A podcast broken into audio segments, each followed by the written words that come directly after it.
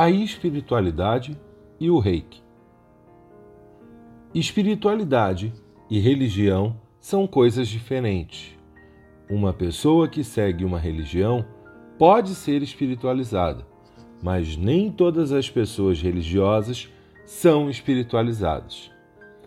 As pessoas tendem a definir-se como espiritualizadas quando querem dizer que acreditam no espírito como uma dimensão importante da vida sem seguir nenhuma religião em particular.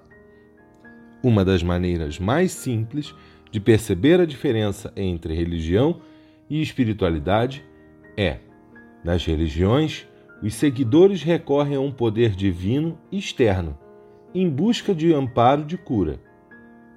Os que seguem o caminho da espiritualidade dirigem-se a um poder interior, que podem ou não chamar de divino.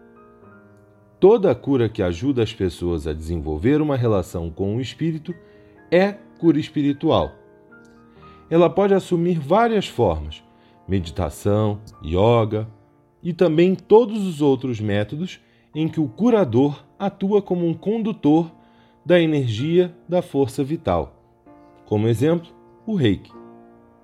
Vemos assim que algumas formas de cura, como a meditação, a pessoa trabalha sozinha ao passo que com o reiki a pessoa trabalha sozinha ou com outras pessoas. O importante a lembrar é que todas essas formas de cura têm como objetivo a religação com o espírito. A diferença está no método. Como tem sido amplamente ensinado, o reiki não tem vínculos religiosos, mas é sim um caminho espiritual.